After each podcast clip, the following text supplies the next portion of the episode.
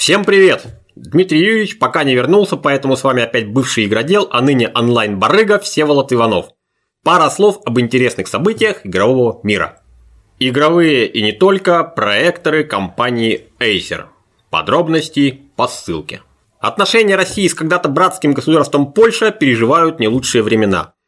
Чаще всего из окрестностей Варшавы в нашу сторону прилетают проклятия, обвинения и прочие гадости. Однако следует признать, в деле постройки качественных игр первой величины для консолей и ПК поляки серьезно обгоняют родную страну. Конторы Techland, People Can Fly, CI Games дают на выходе очень годный продукт, при том, что бюджеты у их проектов, как правило, весьма умеренные. Но главный козырь польского игропрома, безусловно, контора CD Projekt Red, изготовившая серию отменных игр про Ведьмака Геральта и мрачный мир с закосом под средневековье, где он ураганит. Третья часть стала настоящим эталоном компьютерной РПГ, поэтому следующий проект верховных игроделов Польши все ждут с особым нетерпением. Задуман он как эпичная футуристическая ролевая игра про нищету и преступность, а называться будет Cyberpunk 2077. Рассказать о проекте подробно CD Projekt обещала непосредственно перед выходом игры. Видимо, там столько гениальных идей, что мерзкие клоноделы все сразу украдут, поэтому надо молчать до последнего. Анонсирована игра 5 лет назад, но дата релиза по сей день неизвестна никому. Возможно, даже самим разработчикам. С галерки уже слышны остроты, мол, в 2077 году точно выйдет, не переживайте. Кстати, в апреле ходили странные слухи, будто проект едва ли не переделывают с нуля. Правда это или нет, не столь важно. Пять лет разработки, которой не видно конца, в любом случае плохой признак. Это означает, что игру приходится систематически подтягивать под новые и новые стандарты индустрии. Самое очевидное – многократные допилки графики. В момент выхода Diablo 3 приличным считался совсем не такой графон, как сейчас. И уж точно, тем более не такой, как будет, например, после выхода Red Dead Redemption 2. У конторы есть отличный Red Engine, но любой, кто имеет отношение к игропрому, знает, насколько осложняется разработка, если приходится по ходу дела многократно переезжать на новые версии движка. В результате вместо развития проекта ресурсы начинают тратиться на поддержание его актуальности, то чревато нехорошим. В том числе конфликтами внутри команды, которая уже хочет славы и денег, а не очередных новогодних тостов за неизбежный релиз. Кроме того, не будет ничего удивительного, если года через три парочка ключевых сотрудников скажет «Я устал, я мухожук». Они, во-первых, востребованные спецы, их мечтают переманить другие студии. А во-вторых, это творческие люди, которым свойственно выгорание.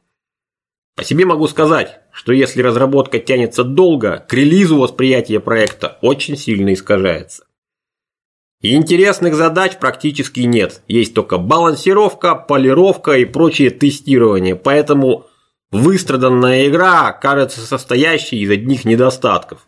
А ведь не ради унылой рутины люди идут в игропром такой обстановке личности с тонкой душевной организацией частенько делают ноги.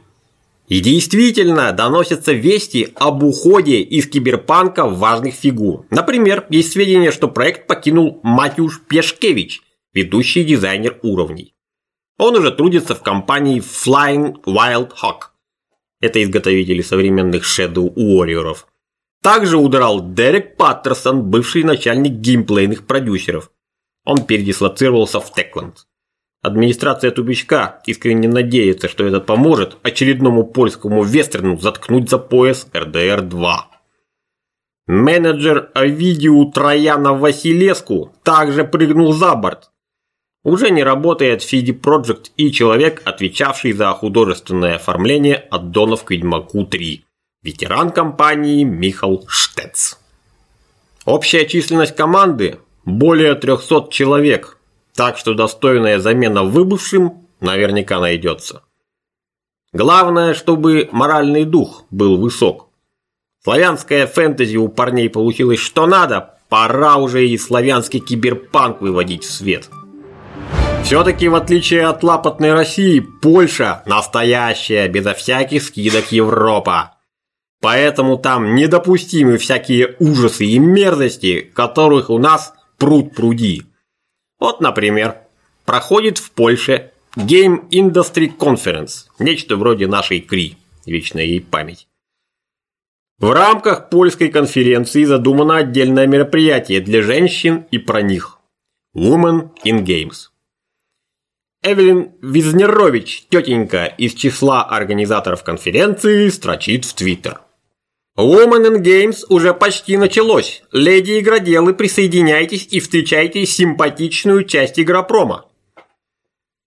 Уверен, даже сейчас далеко не все, кто смотрит этот ролик, догадываются, почему я об этом рассказываю. Мало еще в наших широтах европейских ценностей. Нет правильной чуйки на шовинистических свиней. А вот в Польше не так. Мгновенно взвелось одно из существ, изготовивших гениальную игру No Man's Sky. Трансгендер Инс Маккендрик.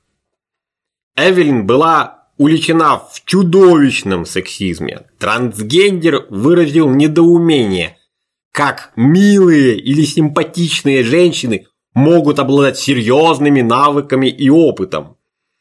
Тут спохватились разработчики-феминистки. И началась настоящая твиттер-бойня. В результате руководство выставки, пропотев, извинилось перед оскорбленными человеческими существами всех разновидностей, отчислила Эвелин из числа организаторов, и польская игровая индустрия наконец смогла приступить к обсуждению менее важных проблем. Еще одна новость родом из апреля от разработчиков Star Wars Battlefront 2. Они тогда пригрозили вживить в игру систему откачки дополнительных денег из машины игрока, причем какую-то своеобразную. Это сразу насторожило. Electronic Arts своего не упустит. Летом обстановка в рядах фанатов стала еще нервознее. Участники закрытого тестирования слили разведданные, согласно которым в игре была замечена чертова прорва лутбоксов. Причем содержимое лутбоксов оказывало серьезное влияние на геймплей. Ну а теперь, когда выпущена открытая бета-версия, самое время биться в истерике или молча стрелять себе в висок. Потому что все опасения подтвердились. Худшая модель игровой монетизации из придуманных на сегодняшний день – это так называемый pay to win. То есть Хочешь выиграть – плати. Типичный расклад в подобной игре выглядит следующим образом. Слабоумный и косорукий баран, имея на руках кредитку папы-олигарха, закупает вместе с игрой топовый меч-кладенец, мега-доспех и ручного дракона. После чего, не приходя в сознание, мизинцем левой ноги рвет в труху всех, кого видит. Именно такой деструктивный подход к игровому балансу оказался близок разработчикам Battlefront номер 2. Абсолютно все способности, умения, таланты, новые виды оружия открываются с помощью так называемых Star Cards. А звездные карты спрятаны где? Да-да, именно там, в глубинах сундуков.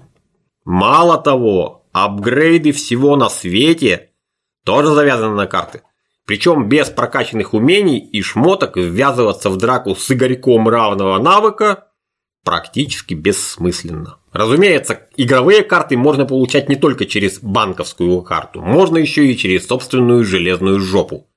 Проводишь в игре десятки, сотни часов, выполняешь однотипные задания – молодец. Возможно, когда-нибудь сможешь сравниться в бою с сыном директора вещевого рынка. В азиатских онлайн-играх такой подход привычен и нормален, местным нравится. Возможно, полюбят корейцы с китайцами и Battlefront 2. Остальные что-то пока непонятно. Прислушается ли Electronic Arts к возмущению общественности, удалит ли из игры к релизу все это великолепие, пока загадка. Кстати, ожидавшаяся многими Shadows of War вышедшая на днях, оказалась ягодой того же поля. То есть игрой или про гринд, или про занос дополнительных деньжищ. Кому что больше нравится. Сам пока не щупал, но на метакритике оценки игрожуров и игроков отличаются драматически. Первые, можно сказать, в восторге. Вторые общими усилиями поставили игре 3 балла из 10. Пожалуй, лучше всего описал ситуацию отечественный игрок Хорват.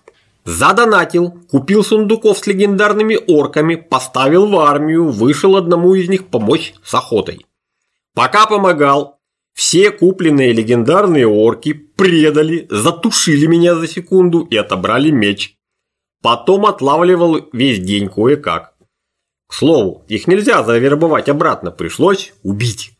Пока убивал, было такое чувство, что режу свои деньги ножницами перед монитором. Поучительная история.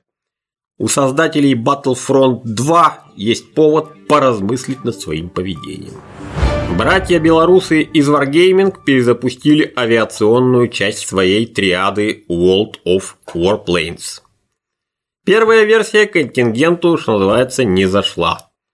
В основном потому, что наличие в одной из команд хотя бы пары пилотов с прямыми руками приводило к полному уничтожению противника в течение нескольких минут. В результате ни с чем оставалась не только проигравшая команда, но и большая часть выигравшей. Wargaming взялась решительно исправлять ситуацию и переписала игру практически с нуля. Во второй редакции самолетиков кардинально изменены игровые режимы, в основу которых теперь поставлен захват секторов карты. Захват производится либо уничтожением наземных объектов, либо изгнанием из воздушного пространства авиаботов-защитников. Для эффективной работы по земле введен класс бомбардировщиков, которых раньше вообще не было. А прочие классы самолетов изрядно переработаны. Ну а пока программисты переписывали код, художники втихаря заменили всю графику. Выглядит лучше прежнего. Одна из самых необычных субкультур нашей галактики – это так называемые спидраннеры. То есть люди, ставящие рекорды скорости прохождения видеоигр. Яркий пример – австралиец Dark Viper. Паренек сделал с GTA 5 практически все, что хотел, неоднократно удивив общественность ловкостью и сноровкой. Не хватало, наверное, самого главного рекорда – сверхбыстрого прохождения игры в категории «Классик процент». Согласно правилам, мгновенными перемещениями по карте, например, такси, пользоваться нельзя.